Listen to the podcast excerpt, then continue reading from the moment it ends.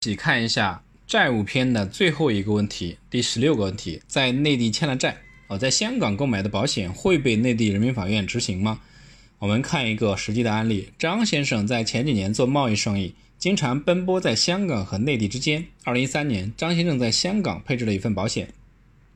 二零一八年五，二零一八二零一五年的八月，张先生在内地向朋友借款五十万，由于做生意亏损，至今未还朋友借款。现朋友在内地已经起诉张先生，法院判决张先生偿还朋友借款及利息共五十五万。因张先生久拖不还，朋友便申请法院强制执行。却得知，目前张先生在法在内地没有任何财产。那么，张先生在香港购买的保险会被内地人民法院强制执行吗？对于这个问题呢，我们分以下三种情况来做一个分析解析：一、张先生虽然在香港配置了保险，但是其朋友根本不知情，内地执行法院也不知情，那么很自然，这张香港保单有一定的隐藏性，法院很难执行。第二，朋友只是听说张先生在香港买了保单，但不知道保单具体情况。他能申请内地法院前赴香港调查吗？首先，目前香港和内地之间还没有关于协助调查取证的制度安排，实践当中存在以个案处理的方式协助调查取证的情况。其次，内地人民法院派内地人民法院派员赴港取证需特批，除非有特殊情况，层层报。最高人民法院并经中央有关部门批准，否则不得派员赴港取证。也就是说，内地人民法院目前一般难以委托香港法院协助调查取证，或者自行到香港调查取证。第三，朋友知道张先生的保险购买，张先生在香港购买保险，具体保险情况呢也了解，向香港法院申请承认与执行内地人民法院的生效判决。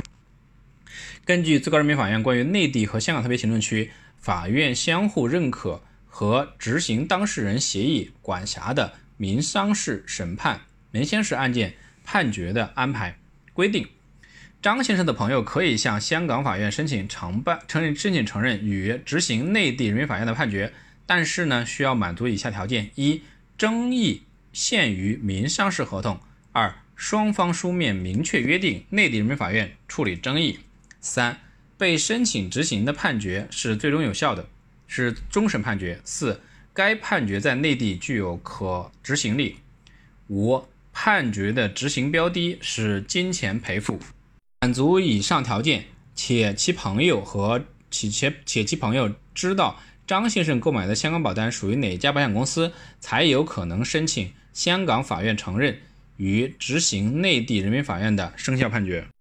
最高人民法院关于进一步规范人民法院涉港澳台调查取证工作的通知（法二零一一年二零一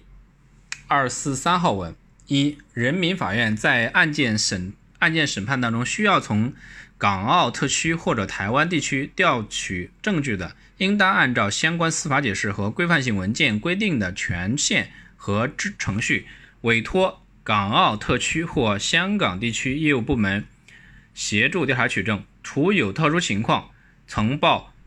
最高人民法院并经中央有关部门批准外，人民法院不得派员赴港澳特区或者香港地区调查取证。最高人民法院关于内地和香港特别行政区法院相互认可和被执行和执行当事人协议管辖的民商事案件判决的安排，第一条，内地人民法院和香港特别行政区法院。在具有书面管辖协议的民商事案件当中作出的需支付款项的具有执行力的终审判决，当事人可以根据本安排向内地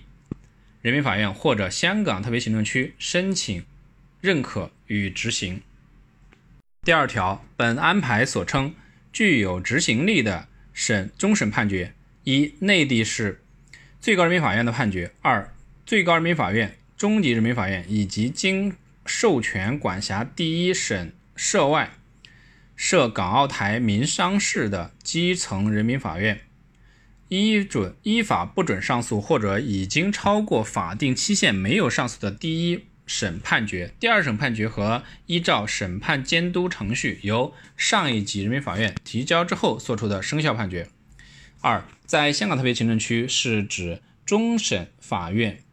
高等法院、上诉法院及原诉法院和区域法院作出的生效判决。本合同所称判决，在内地包括读书包括裁判书、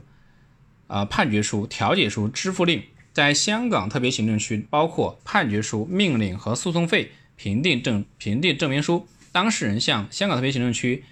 法院申请认可和执行判决后，当地人民。法院对该案件依法再审，由作出生效判决的上一级人民法院提审。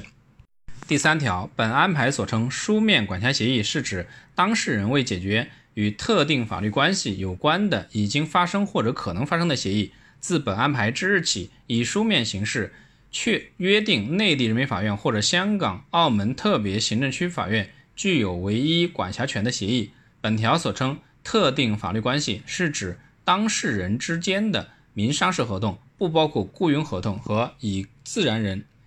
呃以及自然人因个人消费、家庭事宜或者其他非商业目的而作为协议一方的合同。